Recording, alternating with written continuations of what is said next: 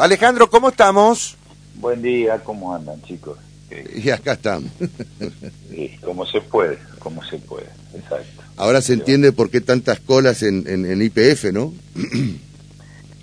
Sí, mira, te cuento, en realidad no es que las colas fueron en IPF, nuestra estación también está llena de gente. Ajá. La gente se La tuya es Shell.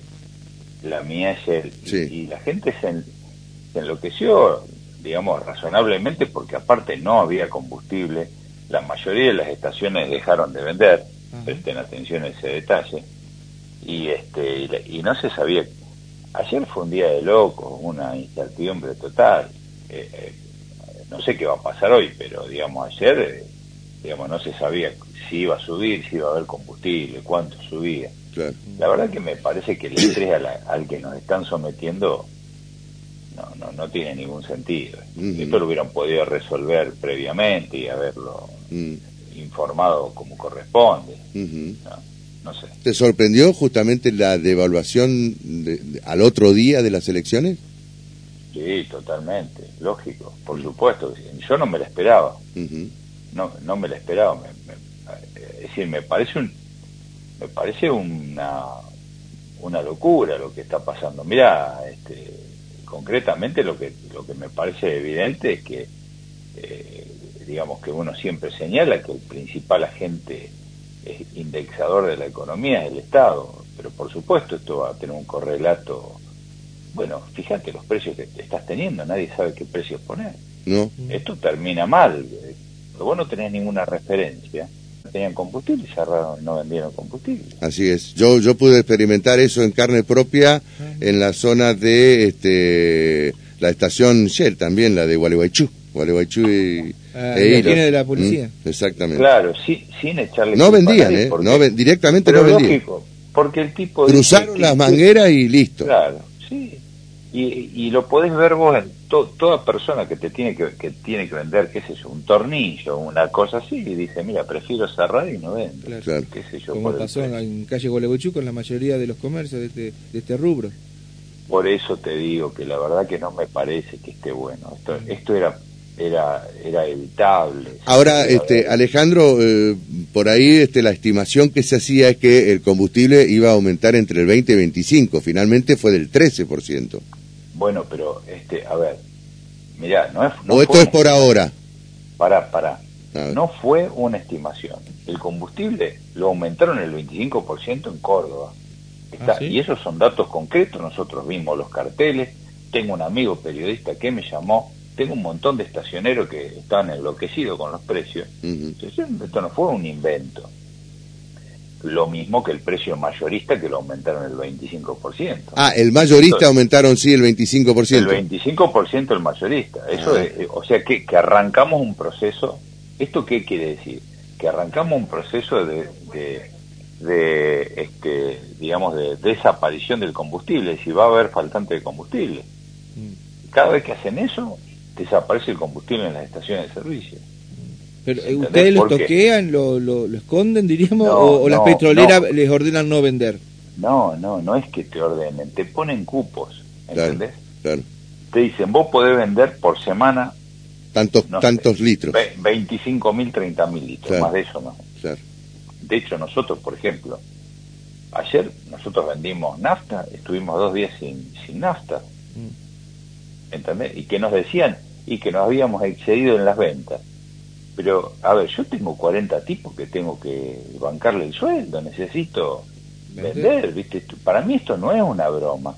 El Estado desaparecido, la Secretaría de de Energía mira para el costado, este, le permiten a las petroleras que hagan cualquier cosa. Bueno, Eh, Alejandro, y por lo que vos hablas con, con el resto de los estacioneros, o con referente económico, porque vos estás también ahí en esos grupos, eh, el dólar, ¿a cuánto va a parar? Eh, ayer eh, No. cerró en 7.30. ¿Cuál sería el no, techo? Javier, eso no se sabe.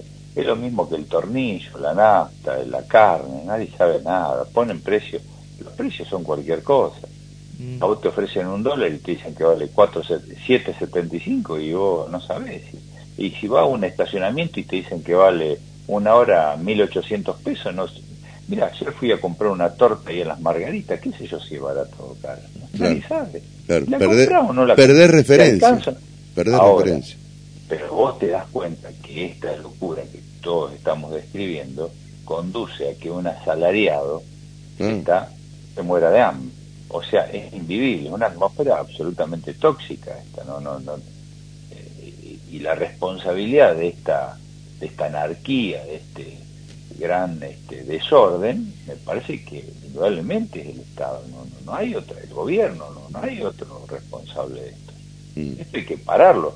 Vos, escúchame, aparte de devaluar, está el lunes, a primera hora, a las 10 de la mañana, este, subiste la tasa 209% anual. Mm. Esto quiere decir que cualquier negocio lícito este, te hace perder, te propone un, un, una pérdida, un quebranto. Mm. Eso es el 11% mensual. Pero, a ver, el 50% del combustible, yo te doy un ejemplo, se vende con tarjeta de crédito, me pagan a, a 30 días. Sí. ¿Cómo puedo vender yo si, si mi, mi renta no alcanza el 11%?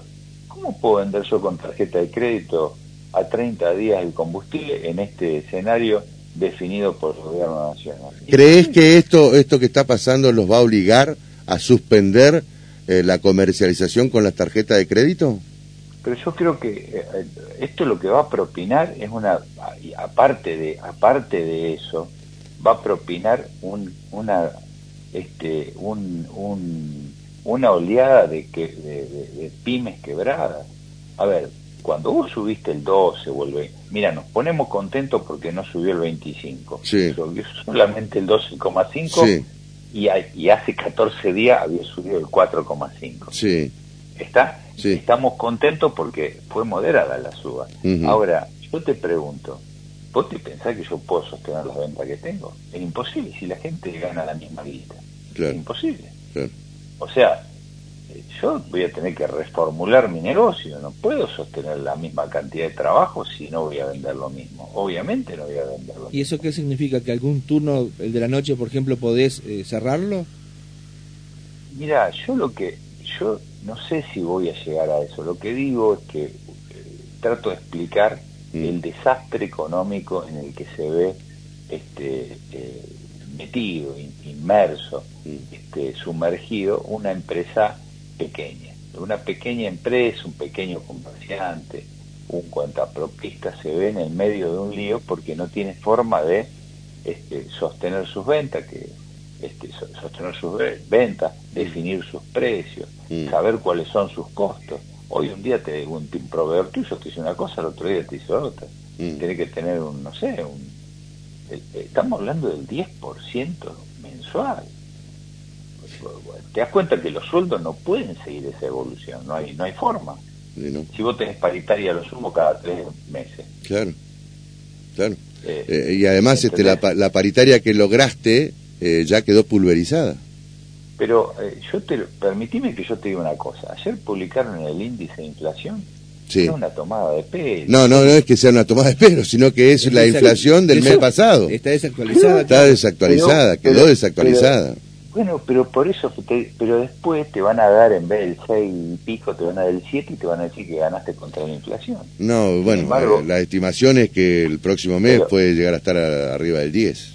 Bueno, pero eh, vos entendés lo que yo digo. No, sí, sí, totalmente. Digo que vos actualizas las cosas con un con, con la histórica de lo que pasó y, viene una, una ola, una evolución que, que, se viene acelerando. Entonces, es lógico. Bueno, pero esto es lo que provocó la, la devaluación, precisamente. Pero no lo, ojo, yo no lo digo, digamos, mm. para castigar al gobierno, lo digo como una, como una, una, un señalamiento sobre una realidad económica que creo que no se puede sostener, que, que algo hay que hacer rápidamente, porque bueno me parece, qué sé yo. Sí, no, no, totalmente. Es, lo que más o menos todos pensamos respecto de esta situación, ¿no? ¿Qué, qué, tiene que hacer el gobierno? O algo tiene que hacer el gobierno para frenar toda esta locura, ¿no?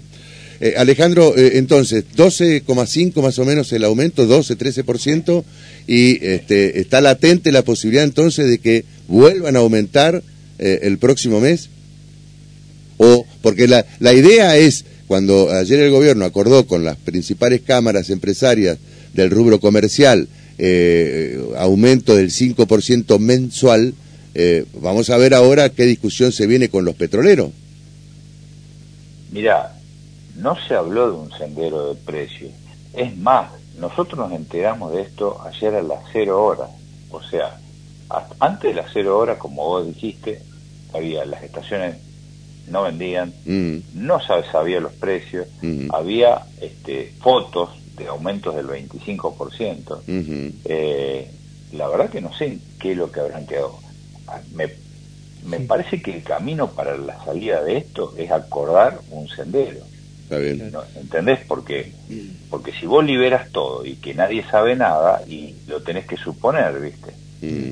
Te, doy la, eh, te doy la última novedad. Recién un amigo, un, oyente nuestro, nos dice que pasó por el IPF, por el ACA, hay una cola interminable. Mm. Y vio que mucha gente se bajaba, además de cargar combustible en el vehículo, con bidones de 20 y 30 litros para estoquearse. Claro. Como en IPF todavía a esta hora no aumentó el combustible, piensan ganar eh, algunas chirolas y bueno, están haciendo eso. Y que la gente se ve obligada a, tomar esas medidas. totalmente. la gente trata de resguardarse. Sí, claro. Alejandro, muchas... Sí. Gracias, gracias a usted. Gracias, Eh, hasta cualquier momento.